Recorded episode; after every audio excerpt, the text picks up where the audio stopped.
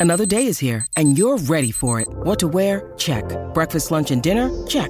Planning for what's next and how to save for it? That's where Bank of America can help. For your financial to dos, Bank of America has experts ready to help get you closer to your goals. Get started at one of our local financial centers or 24-7 in our mobile banking app. Find a location near you at bankofamerica.com slash talk to us. What would you like the power to do? Mobile banking requires downloading the app and is only available for select devices. Message and data rates may apply. Bank of America and a member FDIC.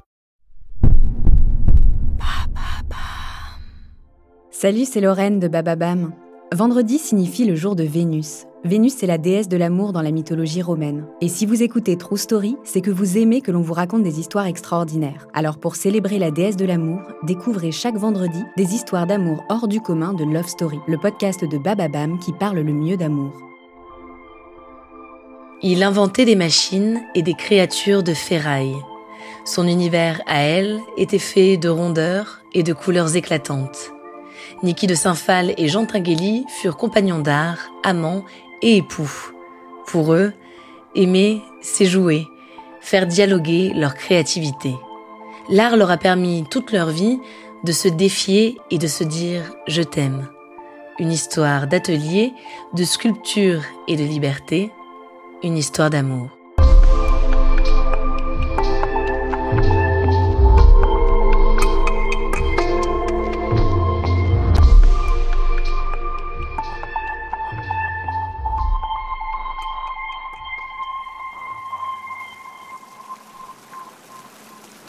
1983, Paris. Dans le 4e arrondissement, place Igor Stravinsky, on inaugure la fontaine du même nom.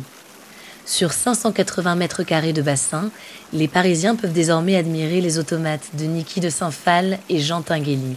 Un oiseau de feu, une clé de sol, une bouche flamboyante, un univers mobile haut en couleur qui tranche avec le style gothique de l'église Saint-Méry juste derrière. Aujourd'hui, pour les Français, c'est sûrement l'œuvre la plus emblématique des deux artistes. Et pourtant, si la fontaine Stravinsky est la fusion la plus totale des univers de Niki et Jean, c'est loin d'être leur première collaboration. En 1955, Jean voit Niki passer la porte de son atelier pour la première fois. Niki est née Catherine Marie-Agnès Fall de Saint-Phal, dans une famille aristocrate franco-américaine à Neuilly-sur-Seine. Elle a grandi à New York dans des institutions religieuses. Très jeune, Nikki se révolte contre son milieu et son éducation. À 18 ans, elle est mannequin et peint ses premières toiles. À 22 ans, c'est la peinture qui la sauve d'une profonde dépression. Avec son époux américain et leur jeune fille, ils déménagent en France. De ses origines, Nikki a hérité son phrasé, dans lequel on perçoit des accents bourgeois et des tonalités américaines. Elle a un physique angélique avec sa silhouette délicate, ses cheveux dorés et ses yeux bleus. Son style vestimentaire, très exubérant, laisse entrevoir sa fantaisie. Jean, lui, vient d'un milieu ouvrier suisse. Il a étudié les arts appliqués à Bâle, puis s'est installé à Paris avec sa première femme. Quand il rencontre Nikki, il a 30 ans, des cheveux en bataille et des sourcils broussailleux. Il a abandonné l'étroitesse des toiles depuis longtemps au profit de sculptures imposantes. Entre eux, c'est d'abord un coup de foudre artistique et amical. Ils peuvent parler d'art pendant des heures. Pour Jean, le rêve fait tout, et qu'importe la technique.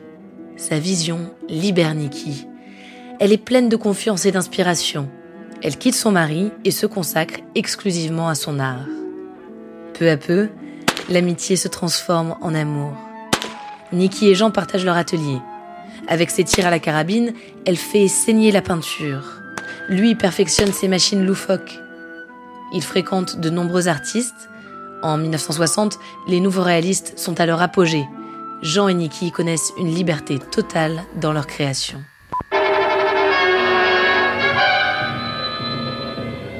Moi, je m'appelle Niki de Saint-Phal et je fais des sculptures monumentales. Je suis Jean Tinguely et je fais des machines qui ne servent à rien. Ils déménagent dans une grande maison à deux heures de Paris. Un espace de joie et de rencontre. Leur liberté est telle qu'ils s'autorisent d'autres relations. Mais ils restent toujours aussi liés. Quand ils ne sont pas ensemble, Jean et Niki s'envoient des lettres d'amour dessinées. L'art est leur langue commune, leur moteur, leur raison de vivre. Je voudrais aller surtout en profondeur, dans le sens de la poésie, d'exprimer, d'essayer d'exprimer moi-même vraiment à fond, et comme ça, en exprimant moi-même, avec toutes mes possibilités, j'exprime automatiquement la situation de la femme dans le monde d'aujourd'hui. Les mecs, ils sont tellement jaloux, ils peuvent pas piper le fait que la femme met au monde. Ils ont fait des fusées, des gratte-ciels, des villes, n'importe quoi, pour essayer d'oublier que la femme, elle peut créer.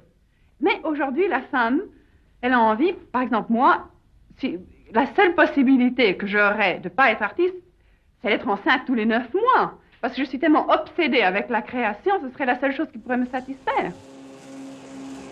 Nikki invente les nanas, des femmes rondes, joyeuses et libérées. Le musée de Stockholm lui propose de créer la On, une nana géante qui accueillera en son sein une exposition pendant trois mois. Nikki dessine le modèle et Jean lui donne des proportions réelles. Avec un artiste suédois, il travaille d'arrache-pied pendant plusieurs mois. Ensuite, il y aura d'autres collaborations.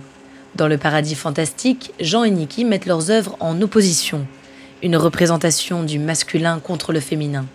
Il y a entre eux une compétition, c'est certain, mais positive, toujours stimulante. Quand Niki crée le golem, Jean surenchérit avec son cyclope. Ils s'entraident dans tous leurs projets. Pourtant, malgré leur complicité, ils prennent leur distance. Jean désire un enfant et Niki ne veut pas en entendre parler. Il part en Suisse avec une nouvelle compagne qui lui donnera un fils. À partir de là, il fera des allers-retours entre Paris et la Suisse, entre Niki, qu'il épouse en 1971, et la mère de son enfant. Leur collaboration se poursuit. Avec la fontaine Stravinsky, leurs œuvres ne se confondent plus. La mécanique monochrome de Jean fusionne avec les personnages colorés de Niki. Elle passe beaucoup de temps à Garavicchio, en Toscane, au sein de son jardin des tarots, son rêve de jeunesse. Un environnement merveilleux, inspiré de Gaudi et du facteur cheval. Toujours avec l'aide de Jean, elle réalise 22 arcanes majeures du tarot. Le soleil, la mort, le magicien. Des sculptures gigantesques, colorées ou recouvertes de mosaïques de miroirs. Quand Jean disparaît en 1991, Nikki se lance dans un combat acharné pour défendre ses œuvres. Elle veille à leur entretien et leur offre un musée dédié à Bâle, puis à Fribourg. C'est aussi pour elle le temps de la confession. En 1994, elle publie Mon secret, un livre au dessin et à l'écriture enfantine dans lequel elle raconte le viol commis sur elle par son père quand elle avait 11 ans. Elle dit J'ai écrit ce livre d'abord pour moi-même, pour tenter de me délivrer enfin de ce drame qui a joué un rôle si déterminant dans ma vie. Je suis une rescapée de la mort. J'avais besoin de laisser la petite fille en moi parler enfin. Mon texte est le cri désespéré de la petite fille. Nikki s'éteindra en 2002, laissant le jardin des tarots inachevé. Aujourd'hui, on peut admirer les œuvres de Jean et Nikki dans des musées, mais aussi dans des parcs, des jardins, des fontaines.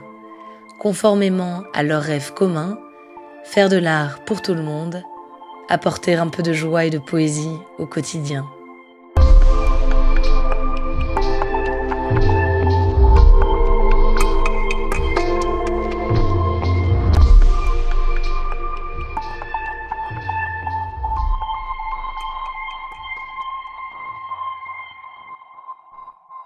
Merci d'avoir écouté cet épisode de Love Story.